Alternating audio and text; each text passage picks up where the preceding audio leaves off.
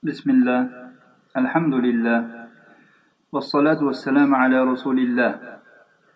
abdul mo'min dimyoti rahimahullohning Al-Matjarur Rabih nomli kitoblaridan Abvabu Savm roza haqidagi boblaridan o'qishni davom ettiramiz. Musannif rahimahulloh bu yerda ro'zaning savobi deb yangi bobni boshladilar.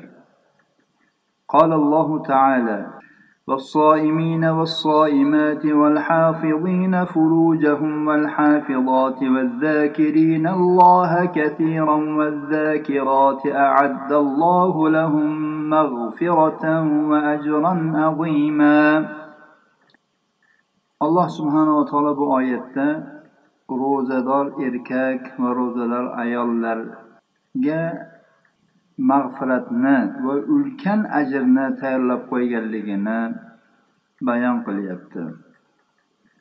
Ahzob surasi 35 oyat. Alloh taolo al haqqo surasining 24 oyatida kulu vashrabu hanian bima aslaftum fil ayyamil xoliya deb marhamat qildi.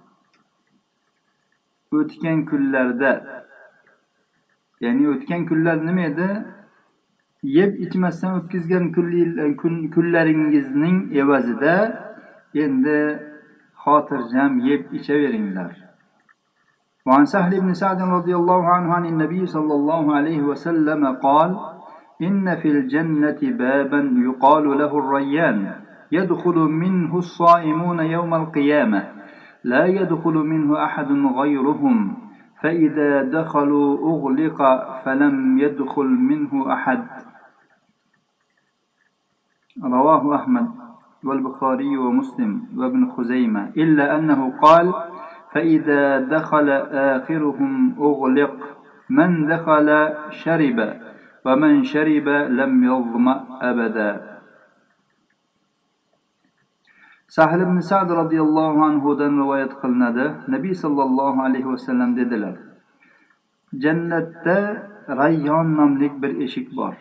Undan qiyomat kunida faqat ro'zadorlargina kiradi. Ulardan boshqa bironta odam kirmaydi.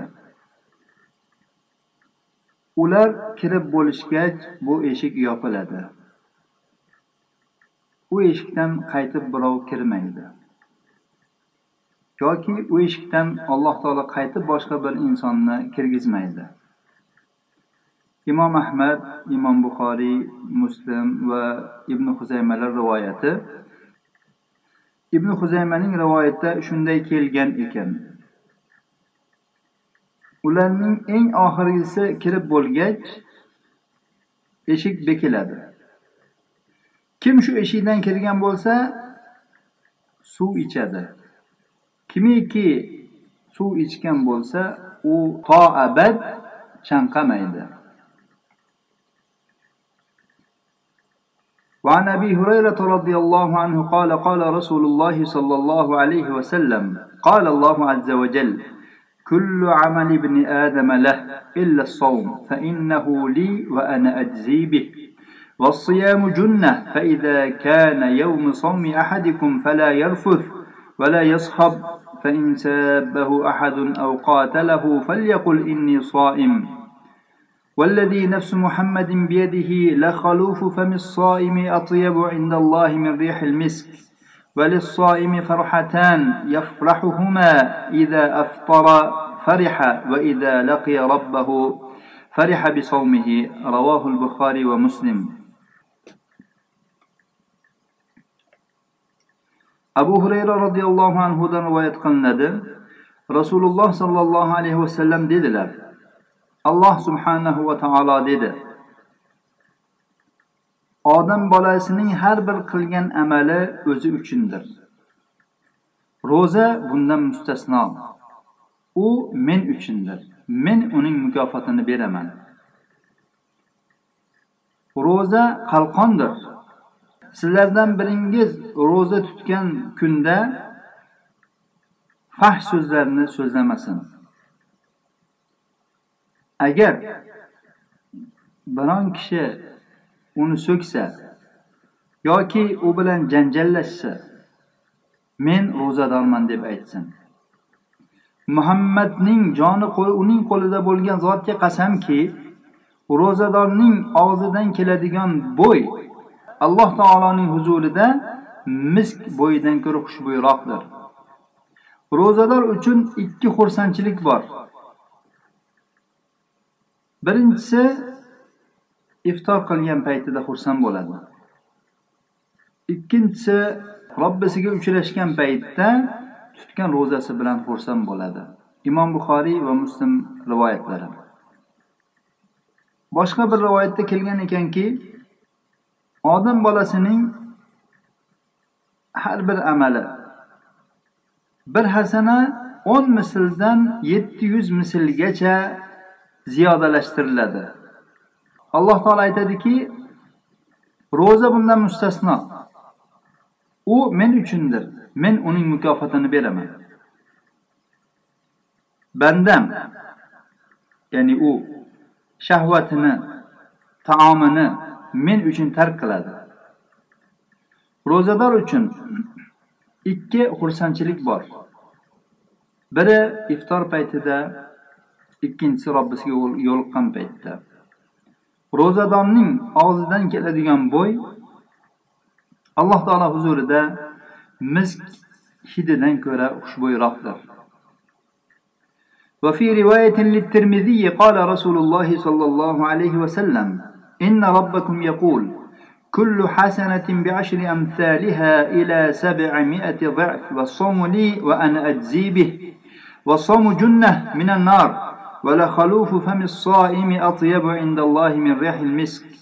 وإن جهل على أحدكم جاهل وهو صائم فليقل إني صائم إني صائم. imom termiziyning rivoyatlarida shu lafzlar bilan kelgan ekan. Rasululloh sollallohu alayhi vasallam dedilar robbingiz taboraka va taolo aytadi har bir hasana o'n misldan yetti yuz mislgacha ko'paytiriladi.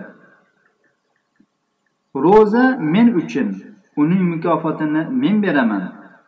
Ro'za do'zaxdan qalqondir. Ro'zador og'zining bo'yi Alloh huzurida mushk bo'yidan ko'ra xushbo'yroqdir. Sizlardan biringiz ro'za ro'zador bo'lgan holatida biron johil unga johillik qiladigan bo'lsa, unga men ro'zadorman deb aytsin. Va fi rivoyatin ibn Huzayma كل عمل ابن آدم له الحسنة بعشر أمثالها إلى سبعمائة ضعف. قال الله إلا الصيام فهو لي وأنا أجزي به. يدع الطعام من أجلي ويدع الشراب من أجلي ويدع لذته من أجلي ويدع زوجته من أجلي. ولخلوف فم الصائم أطيب عند الله من ريح المسك. وللصائم فرحتان farhatun hina yuftiru va farhatun hina yalqa robbah ibn huzaymaning rivoyatlarida batafsilroq kelgan ekan. Odam bolasining har bir amali o'zi uchundir. Bir hasana o'n misldan yetti yuz mislgacha ziyodalashtiriladi. Alloh taolo aytadi Faqat ro'za bundan mustasno. U men uchundir. Uning mukofotini men beraman. Taomini men uchun qo'yadi. Sharobini men uchun tark qiladi. Lazzatini men uchun tark qiladi. Ayolini men uchun tark qiladi. Ro'zador og'zining bo'yi Allohning huzurida misk bo'yidan ko'ra xushbo'yroqdir. Ro'zador uchun ikki xursandchilik bor. Iftorlik qilgan paytda bir xursandchilik, Robbisiga yo'liqqan paytda yana bir xursandchilik.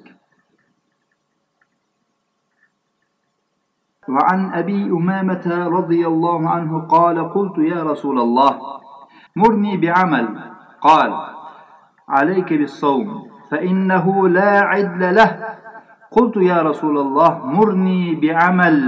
قال عليك بالصوم فإنه لا عدل له. قلت يا رسول الله مرني بعمل. قال عليك بالصوم فإنه لا عدل له. رواه النسائي وابن خزيمة والحاكم وقال صحيح الإسناد. abu umama roziyallohu anhudan rivoyat qilinadi aytadilarki men ey rasululloh meni bir amalga buyuring dedim. U zot aytdilarki ro'za tuting. Unga teng keladigan narsa yo'q. Men yana ey rasululloh meni bir amalga buyuring dedim. U zot ro'zani lozim tuting. Unga teng keladigan narsa yo'q dedilar. Men uchinchi bor ey rasululloh meni bir amalga buyuring dedim. u zot aytdilarki ro'za tuting unga teng keladigan narsa yo'q dedilar nasoiy ibn huzayma va hokim rivoyat qilganlar hokim bu hadisning isnodini sahih deganlar وفي رواية للنسائي قال أتيت رسول الله صلى الله عليه وسلم فقلت يا رسول الله مرني بأمر ينفعني الله به قال عليك بالصوم فإنه لا مثل له رواه ابن حبان وفي في حديث قال قلت يا رسول الله nasoiyning rivoyatlarida aytdilarki men rasululloh sollallohu alayhi vasallamning oldiga keldim va aytdimki ey rasululloh meni bir ishga buyuringki alloh taolo o'sha ish bilan meni naflantirsin aytdilarki ro'zani lozim tuting uning misli yo'qdir. Ibn hibmonning rivoyatida shunday kelgan ekan. يا رسول الله دلني على عمل أدخل به الجنة قال عليك بالصوم فإنه لا مثل له قال فكان أبو أمامة لا يرى في بيته الدخان نهارا إلا إذا نزل بهم ضيف ابن هبان رواية abu umoma aytadilarki ey rasululloh meni bir amalga yo'llangki men ana shu amal bilan jannatga kiray dedim. U zot aytdilarki ro'zani lozim tuting ro'za tuting uning misli yo'qdir. Roviy aytadilarki abu umomaning uyida kunduz kunlari tutun ko'rinmas edi. Faqat uning uyiga mehmon tushgan bo'lsa shundagina tutun ko'rinardi xolos shayx alboniy bu hadisni targ'ib va tarhibda sahih deganlar وعن ابي هريره عن النبي صلى الله عليه وسلم قال الصيام جنه وحصن حصين من النار رواه احمد باسناد حسن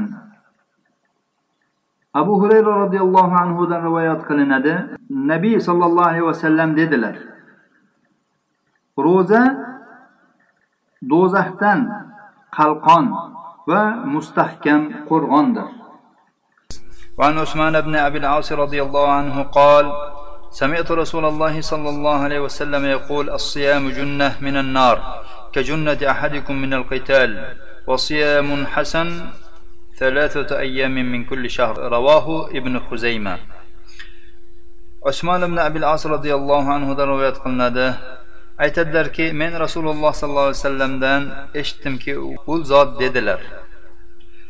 Ro'za jangda ishlatadigan qalqoni kabi ro'za do'zaxdan qalqondir. Yaxshi ro'za har oyda tutilgan uch kun ro'zadir. Ibn huzayma rivoyatlari. Buni shayx alboniy sahih sanaganlar targ'ib va tarhibda. To'qqiz yuz sakson ikkinchi raqam bilan وعن جابر رضي الله عنه قال قال رسول الله صلى الله عليه وسلم الصيام جنة يستجن بها العبد من النار رواه أحمد بإسناد حسن jobir roziyallohu anhudan rivoyat qilinadi aytdilarki rasululloh sollallohu alayhi vasallam dedilar ro'za banda u bilan do'zaxdan himoyalanadigan qalqondir imom ahmad hasan isnod bilan rivoyat qilganlar shayx alboniy ham at targ'ib va tarhib kitobida to'qqiz yuz sakson birinchi raqam bilan buni hasan deb hukm qilganlar bu hadisga وعن عبد الله بن عمرو رضي الله عنهما أن رسول الله صلى الله عليه وسلم قال الصيام والقرآن يشفعان للعبد يوم القيامة. يقول الصيام أي رب منعته الطعام والشهوة فشفعني فيه. ويقول القرآن منعته النوم بالليل فشفعني فيه. قال فيشفعان. رواه أحمد والتبراني والحاكم. وقال صحيح على شرط مسلم.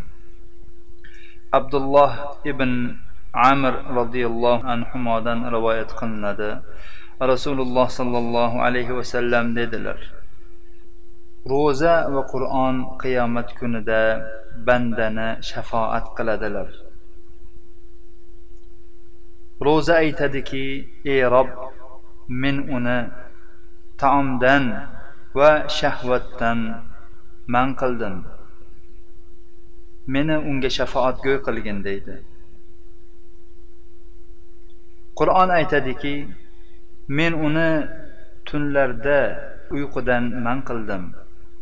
Meni unga shafoatchi qil rasululloh sollallohu alayhi vasallam aytdilarki bu ikkalasiga shafoat qilishga izn beriladi. Shafoat qiladilar. Imom ahmad tabaroniy va al hokimlar rivoyat qilgan ekanlar. Shayx alboniy sahih targ'ib va tarhibda to'qqiz yuz sakson to'rtinchi raqam bilan bu hadisni sahih sanagan ekanlar.